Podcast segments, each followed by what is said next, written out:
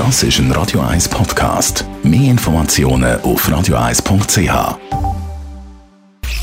Sprechstunde auf Radio 1. Dr. Merli Guggenheim, alle, die viel Muttermal haben, die wissen, man sollte es regelmäßig beim Dermatologen checken, damit man eben schwarzen Hautkrebs frühzeitig erkennt. Aber es gibt ja nicht nur schwarzen Hautkrebs, sondern eben auch weißen Hautkrebs. Was ist der weiße Hautkrebs genau? Mit weißem Hautkrebs fasst man diejenigen Hautkrebsarten zusammen, die von der obersten Hautschicht, der Epidermis, ausgehen. Da gibt es eigentlich zwei, sogenannte Basaliom und das Basalzellkarzinom, wie es auch genannt wird, und das Spinaliom, das Spindelzellkarzinom oder Plattenepithelkarzinom. Und die sind hell, also weiß? Ja, das ist eigentlich nicht richtig. Das ist eine Abgrenzung, so ein bisschen nomenklatorische zum schwarzen Hautkrebs, zum Melanom. Und der Hautkrebs kann in gewissen Situationen weißlich sein, permutartig weißlich. Häufig ist er so ein bisschen rötlich kann einmal so, sogenannt ulzerieren, also aufgehen.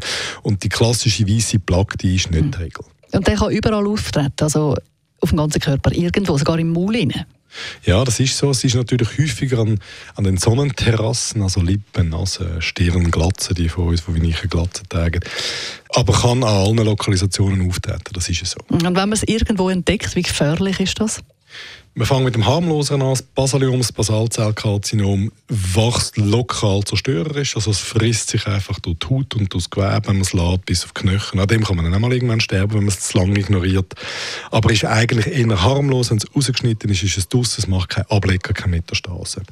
Das Spinaliom, das Plattenepithelkarzinom, ist weniger harmlos. Das kann Ablecker machen und macht ja noch gern, sowohl ins Lymphsystem als auch anderswo. Und das ist auch etwas, wenn man es diagnostiziert hat, was dazu führt, dass man ein sogenanntes Staging macht, dass man schaut, bei dem Patienten, hat er schon Ablecker gemacht oder nicht. Also kann ein weißer Hautkrebs aber schlussendlich doch je nach Situation auch so gefährlich sein wie ein schwarzer Hautkrebs? Es ist nicht ganz so tödlich, muss man sagen, wenn man die Statistiken anschaut. Aber es ist, äh, wenn es lang ignoriert und wenn es Ablecker macht, also irgendwann endlich, ja. Das heißt, dass man das dann nicht mehr überlebt. Danke vielmals, Dr. Merlin Guggenheim. Wie immer gibt es natürlich die Sprechstunde, die von heute und auch die von. Das ist ein Radio 1 Podcast. Mehr Informationen auf radio1.ch.